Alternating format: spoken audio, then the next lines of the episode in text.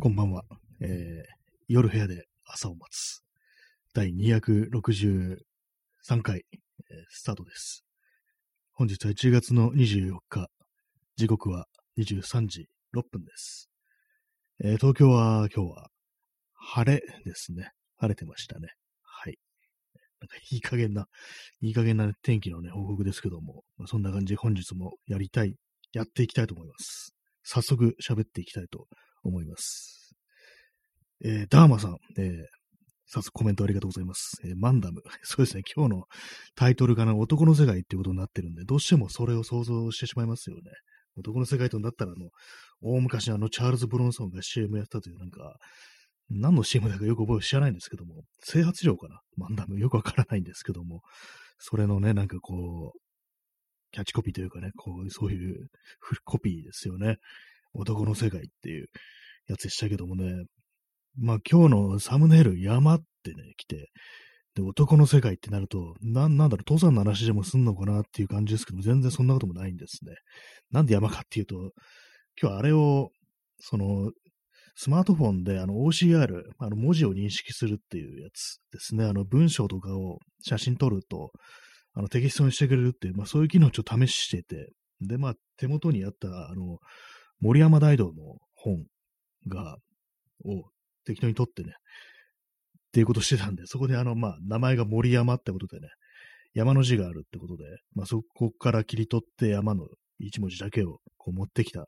まあ、何も、何の意味もないんですよね、要は。だいたいこの放送のサムネイルは本当になんか、始める、始めるなんか数分前に、そう今日どうしようサムネイルっていう感じでいつもやってるんで、本当まあ、ほぼ意味がないというね、まあ、そんな感じの放送なんですけども、まあ、それで山って、まあ、男の世界とくれば、絶対まあそんな話するだろうって感じなんですけども、それも全然関係なくって、なんで男の世界っていうタイトルかっていうと、前にあの友人と、友人っていうかね、まあ、この放送自体がそうなんですけども、好きあらば、あの、核戦争後の世界とか、まあ、文明が崩壊したとかね、なんかそういう話をね、したがるっていうね、男はそういう話をすぐするっていうようなことをなんか言われたというね、ことがあり、それでなんとなくね、男の世界というね、こう、なんか一瞬ナルシスティックなタイトルをつけた、タイトルというかね、まあ、なんとなくそれを入力したというね、それだけなんですよね。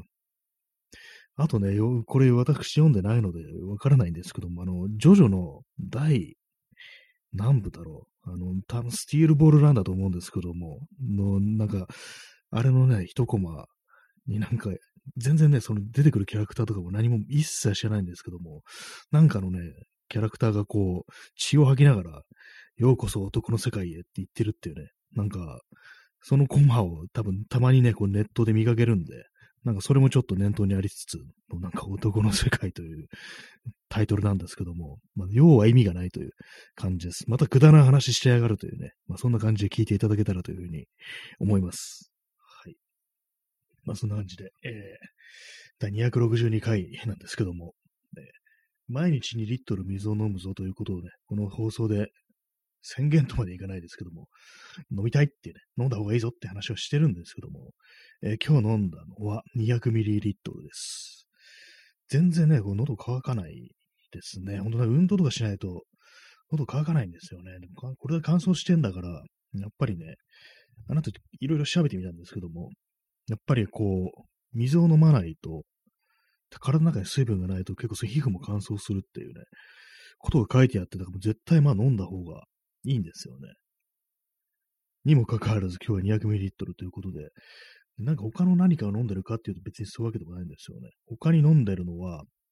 えー、コーヒーぐらいですね。コーヒーぐらいしか飲んでないんで、ほんとまあ、体に悪いぞって感じなんですけども、まあ、本日中にあとね、こう、1.8リットル飲まなきゃいけないっていうね、なんかあれですね、本当に。なんでこんなに、ね、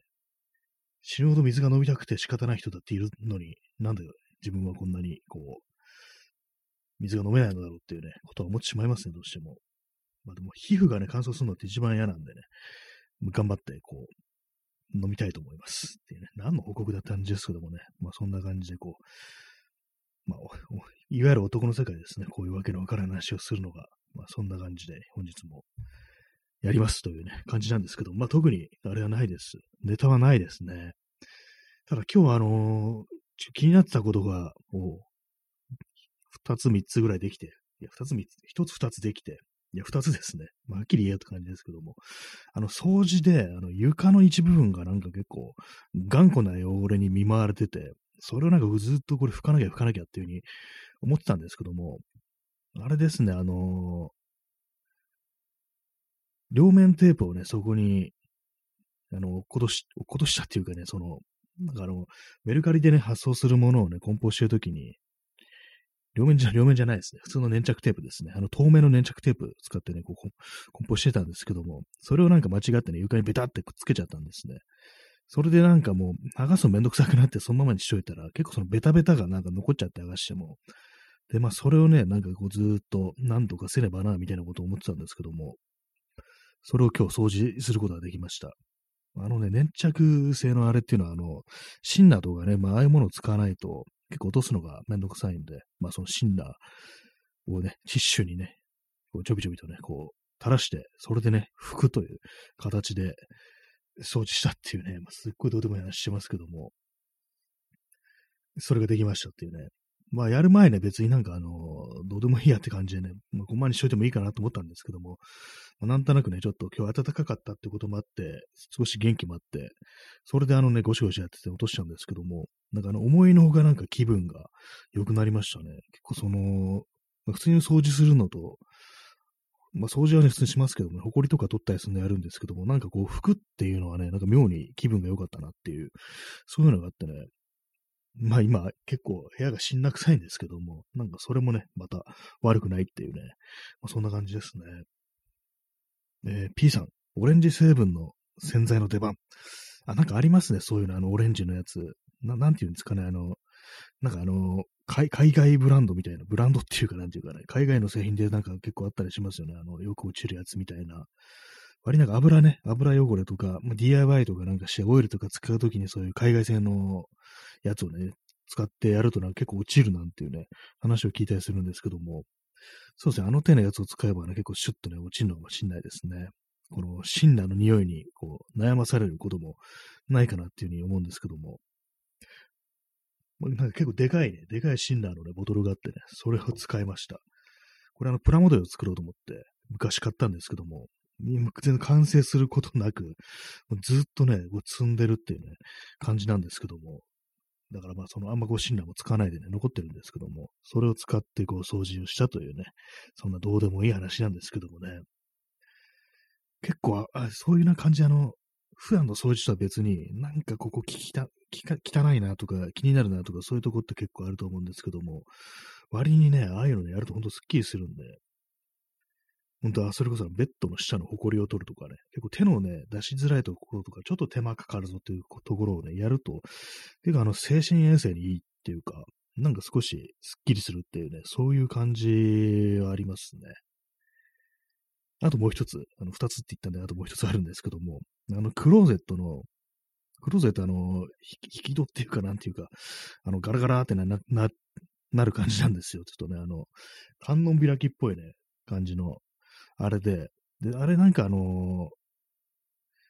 なんかね、あの、埃がなんか噛んでるみたいで、ちょっと滑りが悪くなってたんですね。で、それをあの、ね、戸ごとは、戸を外して、で、その、回転するね、あの、ローラーみたいになってる部分を掃除しましたね。で、少し油もさしてっていう感じしたら、もうすごいスルスルと動くようになり、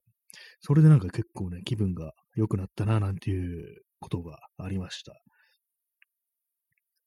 はい、掃除の話でした。割でもめんどくさいですね。あの、そこの部分のね、こう、ちょ回転する部分っていうのは、あの、メンテがめんどくさいっていう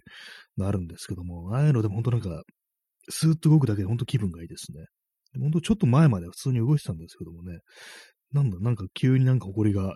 ちょっと噛んだみたいな、なんか髪の毛がね、なんかその、軸に絡みついたみたいな感じで、それを取り除いたらなんかこうスルスルっとね、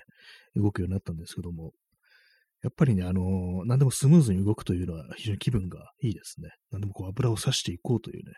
そんな感じなんですけども、本当なんか滑りが悪いっていうのはね、本当気分が悪いですよね、本当に。まあ、何でもね、スムーズに行くのがいいということでね、まあ、こんな感じで、あの、私もジャズバーではね、スムーズジャズをリクエストしてるんですけども、はい。まあそんな感じでね、こう、皆さんもね、こう、掃除、今年は掃除が来るっていうね、感じですね。なんか、たびたび言うこと変わってるなって感じですけどもね、ちょっと前の放送では今年はマニアが来るなんていうね、話をしてましたけども、今年はもう掃除がやるぞっていうね、こう、気分良くするための掃除が入るっていう、そんなことを思ったという話でございました。結構ね、そんな感じ、あの、細かいことで、あれやってない、これやってないみたいな感じで、小さく、なんかね、こう、自分の、ね、クオリティオブライフを下げてることっていくつかあると思うんですけども、他にね、残ってるのがあれですね、縫い物ですね。縫い物。これはね、結構大きいです。私のね、あの、今履いてるね、パンツ、あの、コロンビアのね、GRT っていうやつでね、結構その、ナイロンと綿の梱包みたいな感じで、まあ両方のね、こう合わさってるっていう感じ、乾きが早くてね、結構お気に入りなんですけども、私なんかこう、なんか新しくパンツを買うとなると、大体まあコロンビアのね、チタニウムとか GRT を買うんですけども、これのですね、ポケットに穴が開いてるんですよ。これがなんかずっと気になってて、あんまね、ポケットに物を入れるっていうことあんまなくって、そのパンツのポケットにあんま手ね、こう、物を入れることなくて、せいぜいあの、ハンカチぐらいなんですけども、だからまあ、そこからね、なんか物を落っことしちゃうってこともないんですけども、なんかこう、ふとしたタイミングでね、こう、手を入れたとき、穴が開いてるとやっぱりこう気分が悪いっていうね、ことでね、これほんとなんか何とかして作らねばみたいなことをね、思って、え半年ぐらい経ってますね。半年ね、こう、放置したものに手をつけられるのかっていうね、まあ、そういう気もするんですけども、こういうのはね、あの、善は急ぐですからね、思った時にやらないと結構ね、長いこと手をつけないで、こうね、ほったらかしになっちゃうっていうのがあるんですけども、これもなんとかしたいっていうのがあり、で、あともう一つ、あれですね、もう一つかいくつかもあるんですけども、まあこれ、ま、前も話しましたけども、あの、革ジャン、人からね、もらった革ジャンがあって、ね、形とかね、サイズはね、非常に気に入っててね、いいんですけども、なんかね、あの、ジップ、ファスナーですね。それがなんかもう粗悪品なのか何なのか知んないですけども、すごい歯が欠けるんですよ。ど、どこでこんなね、こう、質の悪いジップが売ってんだろうみたいなぐらいの感じで、ポロポロ、ポロポロ、ポロポロ、ポロポロね、取れてくんですけども、トウモロコシの粒じゃないんだからぐらいのね、レベルでどんどん取れてくるんで、それもね、なんか直したいというか、新しいね、こう、ジップ買ってきて、こう、まあ、ちょっと手縫いになっちゃいますけども、皮なんで、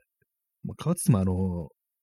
ね、牛革とかね、ではない、硬い皮ではないんで、多分ね、ディアスキンとかそんな感じだと思います。鹿、鹿だと思います。結構柔らかい皮なんで、だからまあ普通に手縫いでいけると思うんですけども、それをね、やりたいっていうのが、まずね、もう二つ目としてありますね。三つ目、えー、忘れました。ね、ここまでだけふっとなんか今、さっきまで覚えてたんですけど忘れました。あ今思い出しました。えー、っとですね、あの、スウェットパンツの裾上げ。あの、リーっていうね、有名なあの、デニムのメーカーありますけども、なんか何をね、血迷ったか、あの、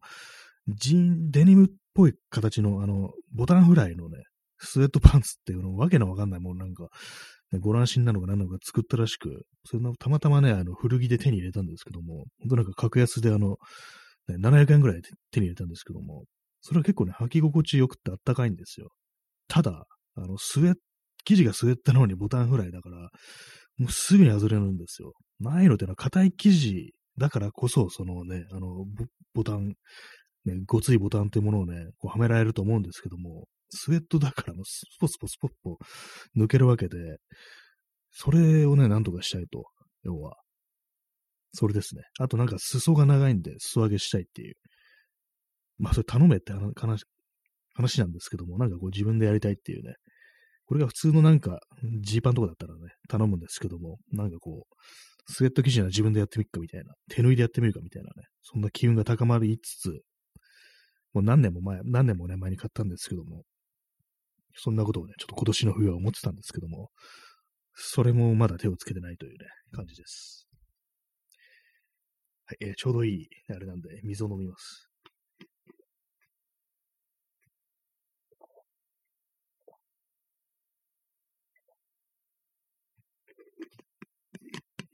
結構あれなんですね、そういうね、やりかけのことがいくつもあるんで、ぱりなんか結構まあ、その、いろいろやる、やりたいこと、やるべきことっていろいろあるんですけども、やっぱいきなり大物に手をつけるのは難しいっていう、そういうこともあるんで、だから今日みたいに本当になんか床のね、一部分を掃除するとか、そういうとこから始めて、少しずつね、段階をこう踏んで、ちょっとずつちょっとずつね、ハードルを上げていけば、なんか結構、もしかしたら、ね、こう、やりかけになってきたことをなんか、こなすことができるんじゃないかってことをね、ふと、今日ね、感じましたね。ほんとなんか、単純なこう床の掃除なんですけども、それがですね、なんかそれやっただけで結構まあなんかあの、割に気分が変わったっていうのがあるんで、はい。まあそんな感じで皆さんもね、なんか、これやればすぐ終わるのに終わらないなっていうね、ことがあったら、ちょっと手をつけてみるとね、結構気分変わるっていうか、その勢いでね、なんか他のいろんなことできるかもしんないぞなんていうね、そんな話をね、させていただいてるんですけどもね。はい、えー、ね、男の世界という感じでね、なんか、あれなんですけどもね、本当に、わけのわからない感じですけども、まあ、そなんでそんな話をしたかっていうね、なんでそのタイトルかっていうことで、あの、男はすぐその核戦争後だとか、文明崩壊だとかね、まあ、そういう世界本当に好きだよなっていうね、話を、話をというかね、そういうふうなことを言われたという話を聞いたんで、まあそうなんですよ。大好きなんですよね。何かというね、とね、なんかそんなこと考えてるっていうね、まあ、本当は頭おかしいんですけども、やっぱりこうなんか、こう、今のこう社会体制というものが崩壊して、何にもかもがね、こう、暴力が支配する世界になったら、なんかこう、自分結構生き残れんじゃねえの？みたいなね、そういう非常に間違った考えですね、どう考えても。そういうのね、やっぱりでもなんかね、まあ生き残れるとは思ってないんですけど、なんかその、は、想像っていうかね、何、どう備えるかなみたいなね、そういうのが遊びですね、頭の中の。そういうのね、割となんか楽しいなって思うことがあって。で、結構ね、その前も話しましたけども、そのツイツイッターじゃない、あの YouTube とかで、まあ、まあ、結構ね、前、世の中行かれた人がいるみたいでね、あの、プレッパー的な感じで、まあ、プレッパーっていうのはなんか結構戦争とかね、なんかそういう、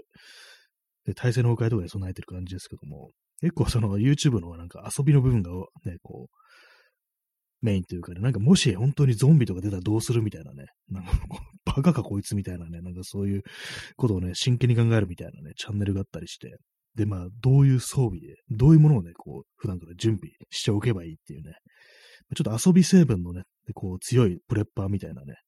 そういうようなね、チャンネルとか結構あったりしてね、割に面白いですね、あの見てるの、ほんと。まあ、ただね、結構アメリカとかのね、まあ、チャンネルだったりするんで、まあ、唐突になんかあのライフルとか出てきたりして、これは日本では手に入らねえな、みたいなね、そんなこと思ってしまうんですけども、でもな、なんかね、あれ、面白いんですよね、本当に。まあ、結構危うい感じですけどもね、なんか結構そのプレッパーだとかね、そういうなんか人のね、中には、多分結構な感じで、あの、あれですよね、陰謀論者とか、あの、あれですね、白人至上主義者みたいなね、そういう感じのね、なんか、人間も結構いるんじゃないかなみたいな風なね、ことを私は結構思ったりするんですけども、まあそこをね、まあ、特に思想とかが出てなければなんとなく見ちゃってると思うんですけども、まあ、ただね、結構そういう風に考えるのってね、まあ、楽しかったりするというね、ことでね、これまさしく男の世界だっていうね、まあ悪い意味で言ってますけどもね、大体この嘘で男のってつけるとき、大体まあ悪い意味でね、こう、言ってるという感じなんですけどもね、もはや男というね、文字にね、ポジティブな意味はないっていうね、まあ、そのことを言いまし、言ってますけどもね、まあ、ちょっと前の放送であれですよね、なんか、男ってつけるとなんか急になんか 面白くなる言葉みたいなそういうね、回がありましたけども、あのね、あの、その時話したのが、清原、あの、元野球選手の清原が、あの、YouTube で自分のチャンネルで、清原和弘、ステーキ3.8キロ男食いっていうね感じでね、男食いってなんだよってね、そういうことを思ったというね、まあそれを話して、なんかそのきっかけでなんか男ってつけると面白い言葉みたいなね、話をして、なんかいろいろこうコメントとかいただいてね、なんか男のみとかね、なんかそういう感じでいろんなのいただいたんですけどもね、なんかまたあの回やりたいですね。とりあえず男をつけていったらなんか、すごいね、バカっぽくなるみたいなね、そういうことがたくさんあると思うんですけどもね。まあそういうのを総称して男の世界というね、感じでこう、まあお送りしてるんですけどもね。はい、ね。男、男話でございましたけれどもね。水を飲みます。この放送しながらだと結構水が飲めるっていうね、ありますね。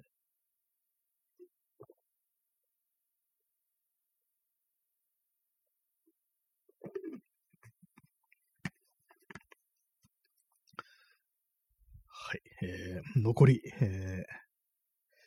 ー、550ml ですね。あと1.5リットル今日飲まなきゃいけないのかって考えると、なかなか厳しいものがありますね、本当に。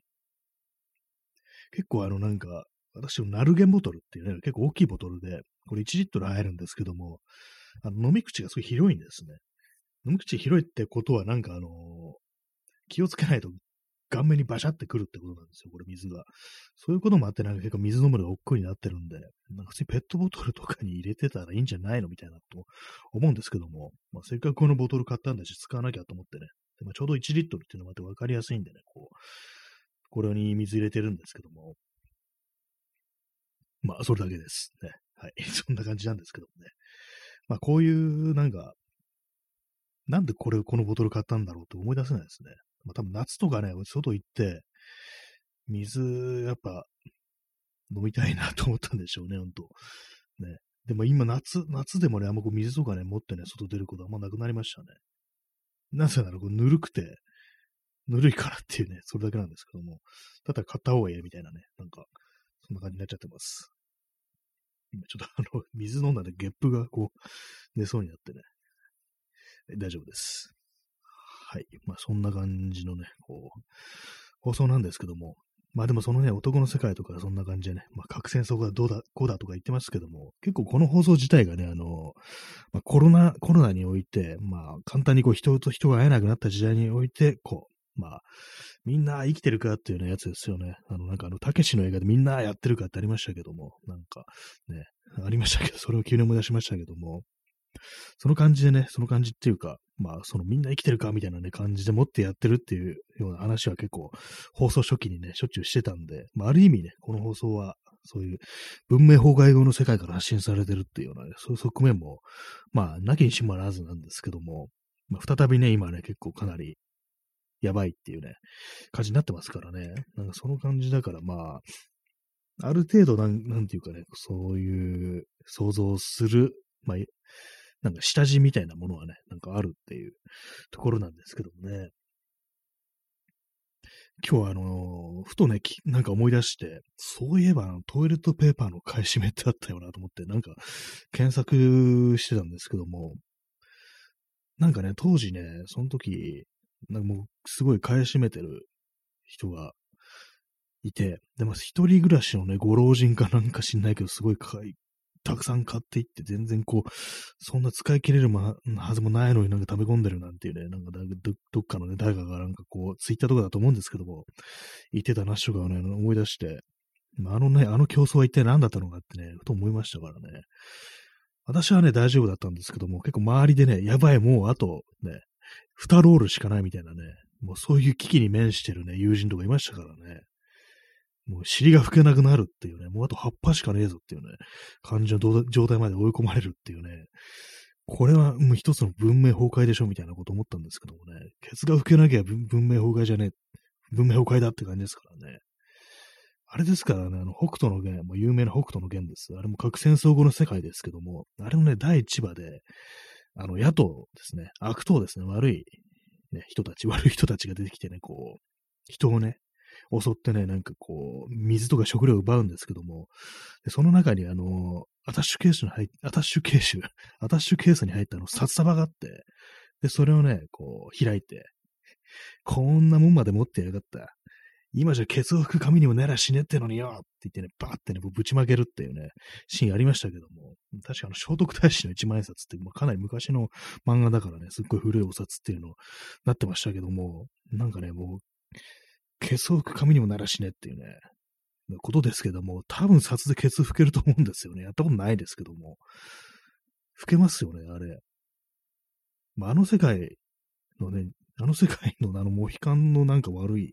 悪党たちってのもちゃんとケツ拭いてんだなみたいなこと思いますけどもね。あの世界でもトイレットペーパーない、ないですよね、多分。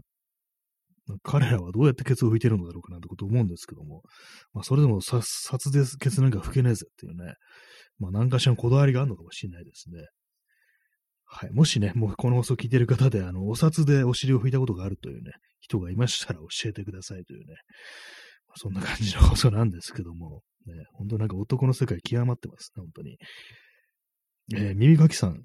札は最高級の和紙なので拭けると思います。ああ、なるほど。和紙なんですね、あれ。まあ、確かになんかあの、漢字ね、すべすべの和紙っていう感じですよね。やっ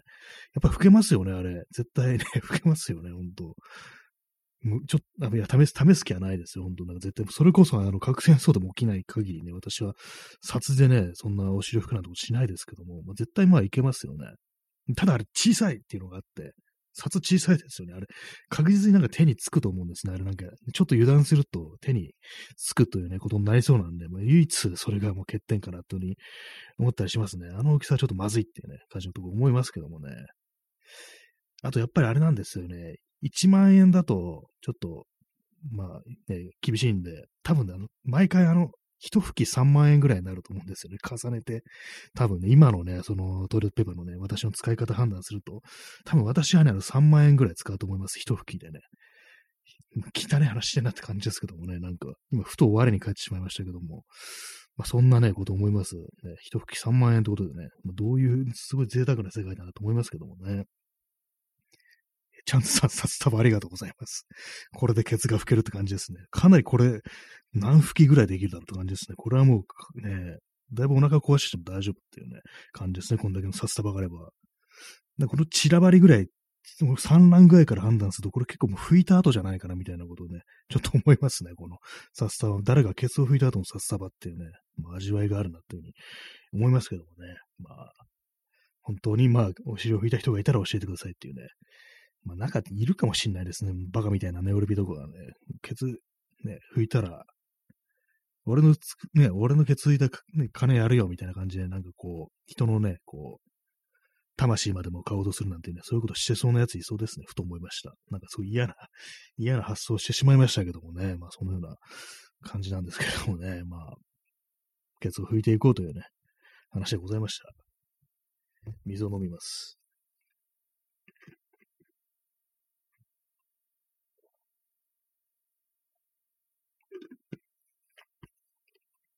ぱりあれですね、なんか、汚い話すると盛り上がりますね。まあ多分私一人で盛り上がってるだけなのかもしれないですけども、